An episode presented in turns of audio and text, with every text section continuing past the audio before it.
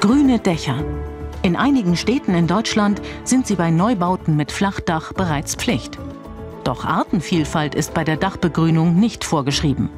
Vielfältiger Bewuchs mit Blühpflanzen wie diese Bienenweide sind immer noch die Ausnahme. Das wollen die Wissenschaftlerinnen und Wissenschaftler am Institut für Gartenbau in Freising ändern. Seit über 30 Jahren erforschen sie, wie Dächer am besten begrünt werden können. Einen Teil der Fläche bepflanzen sie gerade neu. Ab sofort sprießen auf dem Dach des Instituts auch Salat und Paprika. Dachbegrünungen sind wichtige Flächen zum Ausgleich gegen die Versiegelung in unseren Städten. Biodiversitätsverlust ist in aller Munde. Und hier haben wir Flächen, wo viele Arten letztendlich auch in den Städten dann überleben können. Mehr Grün muss aufs Dach. Das finden auch Ralf Walker, Forschungsleiter einer Dachbegrünungsfirma, und Bernd Hertle, Chef der Weinstefaner Gärten. Der übliche Bewuchs aus der Pflanzengattung Sedum mit fleischigen, wasserspeichernden Blättern ist zwar pflegeleicht und muss weder gemäht noch gegossen werden. Doch gegen den Verlust der Artenvielfalt hilft diese Dauerbegrünung wenig. Das sind die best angepassten Pflanzen, die sowohl die Trockenheit akzeptieren, die auch mal kurzzeitige Staunässe aushalten.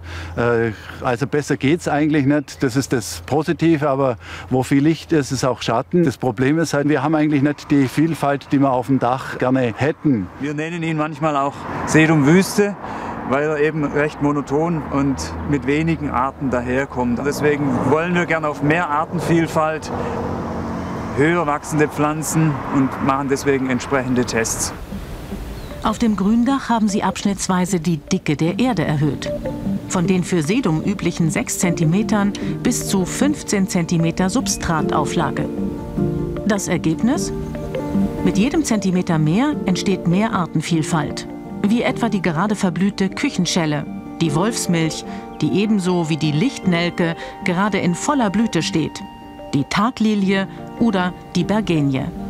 Mit den Pflanzen kommen die Insekten. Die Pflanzen brauchen zwar mehr Wasser als das genügsame Sedum, doch sie verdunsten auch mehr und können so auf den Dächern der Städte nicht nur für mehr Artenvielfalt, sondern auch für Kühlung sorgen. Im Gewächshaus registrieren Messfühler permanent Temperatur und Feuchtigkeit in der Luft und im Boden. Sechs Kästen sind mit unterschiedlich dickem Substrat gefüllt und entsprechend bepflanzt. Darüber eine Beregnungsanlage. Die wird jetzt angeschaltet. Die Frage, welcher Kasten kühlt am besten durch Verdunstung und kann gleichzeitig am meisten Wasser speichern? Denn im Klimawandel wird nicht nur große Hitze, sondern auch immer häufiger Starkregen erwartet. Das Ziel ist am Ende, eine Schwammstadt zu kreieren, also wirklich das Wasser aufzusaugen, so wie es in der Natur auch stattfindet, wo wir gewachsenen Boden haben. Nur wenn wir das versiegeln, Gebäude aufstellen, Parkplätze schaffen, ist es ja nicht mehr so. Wasser fließt ab. Wir wollen es fortnutzen, um damit auch Verdunstungskühlung zu schaffen, letztlich ein lebenswertes Umfeld für die Städte und eine Anpassung an diese ganzen Klimakapriolen, in denen wir uns ja immer wieder finden. Der Kasten mit der Sedumbepflanzung auf dünnem Substrat wird als erster beregnet. Nach wenigen Minuten schon läuft das Wasser über. Für Kühlung und Bewässerung ist es verloren. Die anderen Kästen mit etwas dickerem Substrat sind nach einer knappen halben Stunde vollgelaufen. Nur einer speichert das Wasser sehr viel länger. Bis zu einem ganzen Tag lang kann es regnen, ohne dass der Kasten Wasser verliert. Der Unterschied? Eine Konstruktion, die die Folgen von Extremwetter mildern könnte, wenn sie auf vielen Dächern installiert würde. Das Besondere hier ist eigentlich dieses Retentionselement, also dieses Wasserspeicherelement, was sich unter der Begrünung befindet. Das bedeutet, vor Starkniederschlägen können wir das Element entleeren, können das Wasser aber auch im Element halten, um damit in trockenen Phasen die Begrünung entsprechend mit Wasser zu versorgen. In Zukunft sollen Daten über das vorhandene Wasserreservoir in ein elektronisches System gespeist werden, das mit der lokalen Wettervorhersage gekoppelt ist. Dann steuert die Anlage die Aufnahmebereitschaft der Speicher, wenn Starkregen und Überschwemmungsgefahr drohen. Bei starker Hitze dagegen kann das Reservoir kühlen.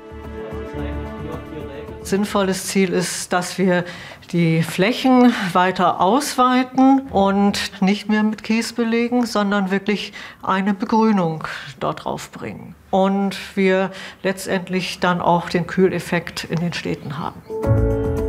Bei ausreichender Tragfähigkeit der Dächer wären auch Gartenanlagen oder sogar richtige Parks denkbar, um mehr Grün in die Städte zu bringen und das Leben dort angenehmer zu machen.